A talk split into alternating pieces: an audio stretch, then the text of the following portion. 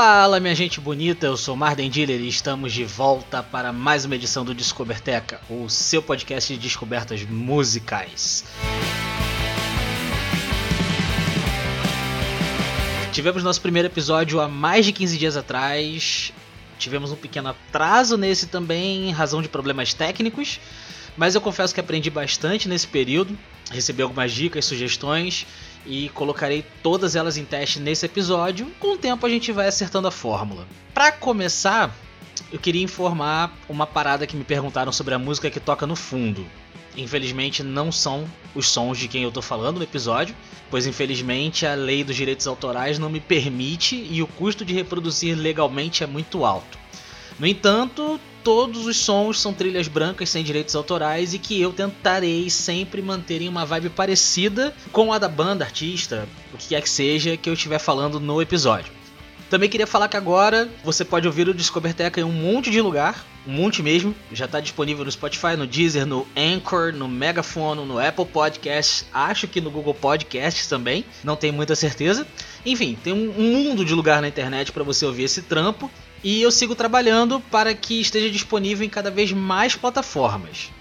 Inclusive, estamos também no Instagram, seguindo Descoberteca. Agora, sem enrolação, vamos dar início ao nosso segundo episódio. Saímos da quase sempre quente Melbourne com Tash Sultana e vamos direto para a quase sempre gelada Escócia para falar da banda dessa edição. E como diria Cristiane Torlone, hoje é dia de rock, bebê. Mas não é o famoso e bem conhecido rock pauleira dos nossos pais, e sim de dois estilos diferentes: o indie rock e o post-punk revival. E algo me diz que é justamente nessa segunda vertente que essa banda me ganhou. Senhoras e senhores, a partir desse momento, lhes apresento uma das bandas que eu mais tenho ouvido nos últimos anos: We Were Promised Jetpacks. Sim, eu sei que o nome é enorme e complicado em inglês. Eu prometo que eu deixo no título do episódio e o link pro perfil da banda no Spotify. Pode deixar que o Mardinho ajuda vocês aqui, sem estresse, tá bom? Tamo junto. Pra gente começar a contar a história dessa banda, precisamos voltar lá atrás, bem lá atrás, no ano de 2003, quando Adam Thompson, vocalista e guitarrista, Sean Smith, baixista, Darren Leck, baterista e Michael Palmer, guitarrista, se conheceram ainda na escola, na cidade de Edimburgo, na Escócia, e decidiram formar uma banda. O primeiro show dos quatro juntos foi a Batalha das Bandas, um evento tradicional em escolas da América do Norte e Europa. Acho que todo mundo já viu em um filme, pelo menos. E eles acabaram vencendo esse evento e alguns outros dos quais eles participaram quando ainda estavam na escola. O próximo passo da banda veio só em 2008, quando eles se mudaram para Glasgow, que não é a capital, mas é a cidade mais populosa da Escócia e a maior cidade também, né? E começaram a realizar shows maiores, sendo descobertos posteriormente pela gravadora Fat Cat Records através do seu MySpace e por indicação de uma das bandas com que eles faziam turnês. E eu falo uma coisa muito séria: se você tem hoje mais de 23 anos, eu acho, você ouviu muita música no MySpace, cara, porque o MySpace era muito bom. Era muito bom pra gente pegar música. A gente encontrava umas músicas que não tinha lugar nenhum. Saudade que bateu quando eu comecei a fazer a pesquisa para esse podcast.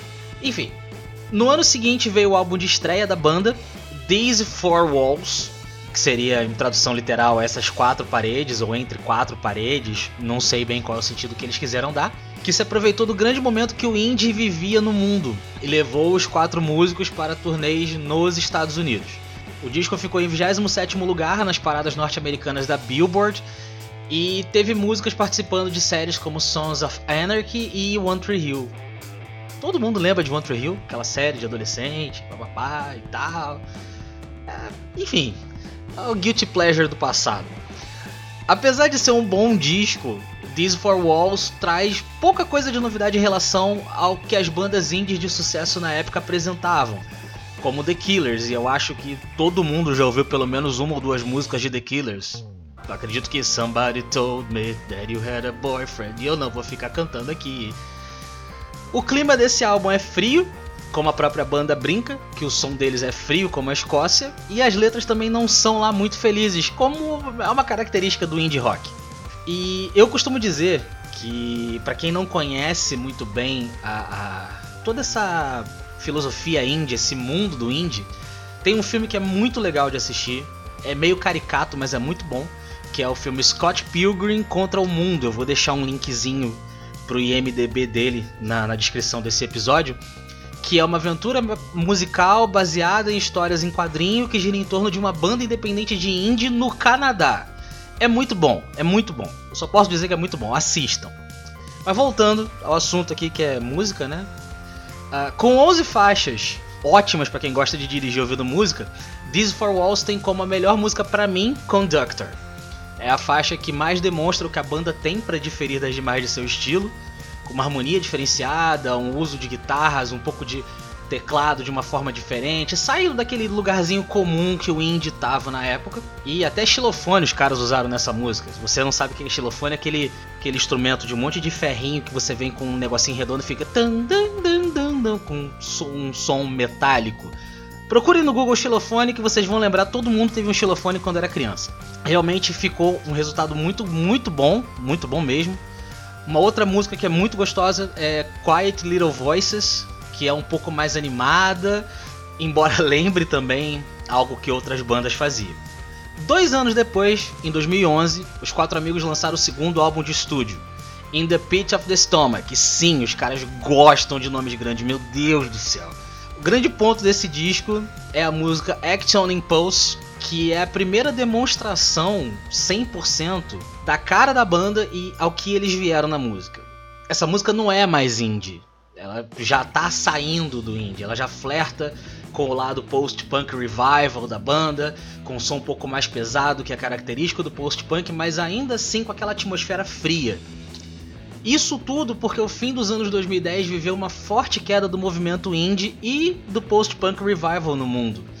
Muitas bandas acabaram entraram em atos intermináveis. Os nossos meninos escoceses também entraram em hiato de 3 anos, mas eu particularmente assumo que foi por uma ótima razão. Pois em 2014 eles lançaram o terceiro álbum de estúdio e esse álbum é a razão de eu estar aqui falando deles hoje. Nomeado Unraveling, finalmente um nome pequeno para facilitar a nossa vida, o disco, que significa literalmente desenrolo, simbolizou o desenrolar do potencial de We Were Promised Jetpacks como banda, mostrando até, até onde poderia ir a capacidade criativa dos caras. Ainda sem os seus prometidos jetpacks, que pô, desde 2003, 2014, 11 anos esperando os jetpacks é complicado, a banda apresenta agora músicas com sintetizadores, mas mais sintetizador. O coração da música é muito sintetizador. Graças à entrada do seu quinto membro, Stuart McKagan, em 2012, tecladista. E essa combinação do Stuart com os outros quatro forçou ou inspirou, entenda como quiserem, ao vocalista Adam Thompson mostrar uma forma diferente de cantar, apresentar uma sonoridade totalmente nova. Unraveling é quase como se eles tivessem vivido uma repaginação de todo o trabalho que eles tiveram em 11 anos. As letras do disco agora são menos pesadas, ainda trazem à tona problemas com sobriedade, não fala sobre sobriedade com relação a álcool ou drogas, mas fala sobre solidão, fala sobre perdão, Basicamente, o disco fala sobre vidas se despedaçando. E eu concordo que talvez não seja algo que muita gente gostaria de ser recomendado a ouvir. Mas confie em mim, o disco vale a pena. E só ouvindo e acompanhando as letras e sentindo a vibe da coisa toda, que vocês vão perceber como que a banda se esforça para harmonizar entre o peso das letras e a beleza e leveza das melodias. Um outro grande fato sobre esse disco é que ele é único. Ainda que você ouça diversas vezes de ponta a ponta, e eu fiz muito isso, a única certeza que você pode ter é sobre o estilo e que ele faz parte do indie. Não é indie, mas faz parte do indie. E já flerta muito com o punk e com o emocore do final dos anos 2000. Resumindo, é uma salada de frutas e é uma salada de frutas maravilhosa. Nós temos novamente um festival de instrumentos diferenciados, estrondosos e que fogem totalmente do que a gente conhecia como indie até então. Dentre esses momentos únicos do disco, nós temos a faixa Night Terror, que lembra muito da fase do New Order no início dos anos 2000. Acredito também que praticamente todo mundo conheça New Order, é um dos, dos precursores do electroc, do indie e afins. Bright Minds também é uma outra música que é tão diferente de tudo que a banda tinha feito até então que parece que você avançou de disco, você mudou de disco e não se deu conta. Outro ponto também que não pode ficar de fora para mim é a sensualidade alternativa de Disconnecting e é complicado falar sensualidade alternativa porque essa música ela não é sensual. A letra dela não é nada sensual, mas a construção do arranjo é muito sexy. Então isso traz a, a, a uma sensação diferente pro disco que eu realmente não sei como expressar, só ouvindo para entender. E óbvio, o meu pitaco, que tem que tem todas, que é a minha música favorita dessa banda, está nesse disco, que se chama Picks and Frots. Só porque eu gosto da letra e da melodia, que também é uma coisa muito única. E eu confesso que é uma letra que eu demorei muito tempo para entender sobre o que ela fala. Tanto que até hoje eu não tenho muita certeza sobre o que ela fala, mas eu tenho uma breve noção. Apesar de não ter tido o mesmo estrondo do disco de estreia, Unraveling foi tão recebido pela crítica em geral que dentre todos os veículos especializados em avaliações, a menor nota recebida foi 77 de 100 do Metacritic. E eu nem preciso dizer que é o meu disco favorito dos caras. Quatro anos depois, passado esse boom que foi Unraveling, que não foi tão boom, mas foi boom mesmo assim, os caras voltam, dessa vez sem Stuart McKagan, que deixou a banda em 2015 e lança o seu quarto disco de estúdio, The More I Sleep, The Less I Dream, ou seja, voltamos aos nomes grandes demais. Esse novo disco é o primeiro da banda gravado em território norte-americano e aparentemente a mudança de ares fez bem ao quarteto.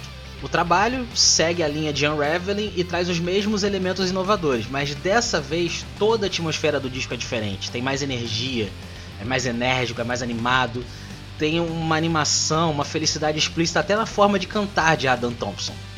A necessidade de sobrevivência em, em, meio ao fim da era indie nos holofotes levou a banda à criação de algo que parece muito seu estilo próprio. Embora eu tenha gostado bastante de todo o trabalho de The More, The More I Sleep, The Less I Dream, eu não consigo apontar uma favorita no disco. Acredito que talvez Hanging In, que é uma música que lembra muito algo que os Strokes fariam e eu acredito também que todo mundo conheça Strokes porque fez um sucesso absurdo no final dos anos 2000. Se você não conhece, eu vou botar no, na descrição porque eu ainda vou fazer um programa sobre os Strokes. Strokes é muito bom. Inclusive, tem o videoclipe de uma música chamada Repeating Patterns, que é do disco The More I Sleep, The Less I Dream. Eu vou deixar também o link para o vídeo dessa música que é literalmente um teatro de fantoches de meia que mostra um anjo caído do céu e tentando sobreviver ao inferno enquanto é perseguido por diversos demônios caricatos. E aí você para e pensa, nossa, que temática pesada, mas não, você assiste e tem um ar de humor ali. É, sei lá, é tipo assistir um filme do Tarantino, sabe? É sangue para tudo quanto é lado, mas tem alguém tentando fazer graça. É mais ou menos isso que é esse vídeo. E é um vídeo bom, é um vídeo legal de se assistir. A banda toda, no geral, eu diria que tem uma, tem uma atmosfera muito pesada, porque o indie tem essa característica de não ser um estilo musical feliz, mas ao mesmo tempo é uma coisa muito gostosa de você ouvir, até mesmo quando você entende o que está sendo falado, principalmente no álbum Unraveling, porque é um álbum que flerta muito com o que a gente passa na sociedade hoje em dia. Então, espero que vocês sigam essa dica. E é isso, minha gente. Chegamos ao fim de mais um episódio do Descoberteca. Espero que todos curtam tanto essa banda como eu curto e que consigam encontrar significado em suas letras, assim como eu encontrei em tantos momentos da minha vida e continuo encontrando. Como eu já falei ao longo do episódio, eu vou deixar na descrição alguns links para os assuntos que eu comentei nesse episódio para facilitar de vocês se acharem, se você ouvir isso dirigindo ou lavando uma louça, enfim, depois você volta lá e vão ter os links lá para você clicar e ter uma descoberta maior ainda. Espero que tenham todos uma ótima descoberta musical. Fiquem em casa porque a quarentena não tá de brincadeira. Me sigam no Instagram, ajudem que a gente precisa crescer, eu preciso levar esse trabalho a cada vez mais pessoas. E um forte abraço a todos vocês, até o próximo episódio que se tudo der certo dessa vez não atrasa.